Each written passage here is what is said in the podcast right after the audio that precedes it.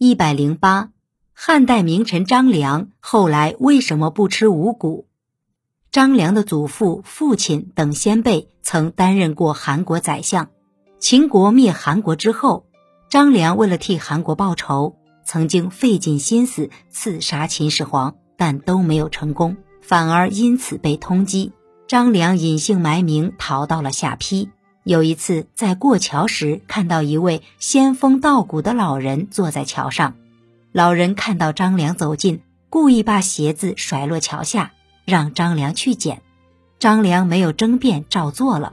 结果老人又甩落了鞋，让张良去捡。反复三次，张良虽然心有不满，但终究还是帮老人捡回来了。老人认为这个年轻人谦逊有礼，是可塑之才。便传给他太公兵法，并说仔细研读后能懂得用兵之道，足可以让他做帝王师。张良拜谢。后来得知这位老人是传说中的仙人黄石公。张良后来辅佐刘邦推翻秦朝，成为汉朝的开国元老，功成名就之后，张良却对做官不感兴趣了。张良曾经形容自己说。如今我凭借三寸之舌，成为了帝王的军师，封地列侯，享受着一般老百姓所能享受到的最高待遇。我现在希望摒弃一切人间的俗事，跟随赤松子去修道。张良说到做到，总是称病不去上朝，同僚们也见不到张良的踪影。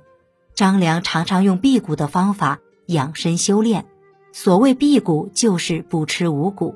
道家认为，人间的烟火两谷不洁净，五谷的浑浊积累在身体中，会阻碍人们成仙。于是，修炼辟谷的人们就模仿《逍遥游》中西风引路的仙人行径，不吃五谷杂粮，以求延年益寿。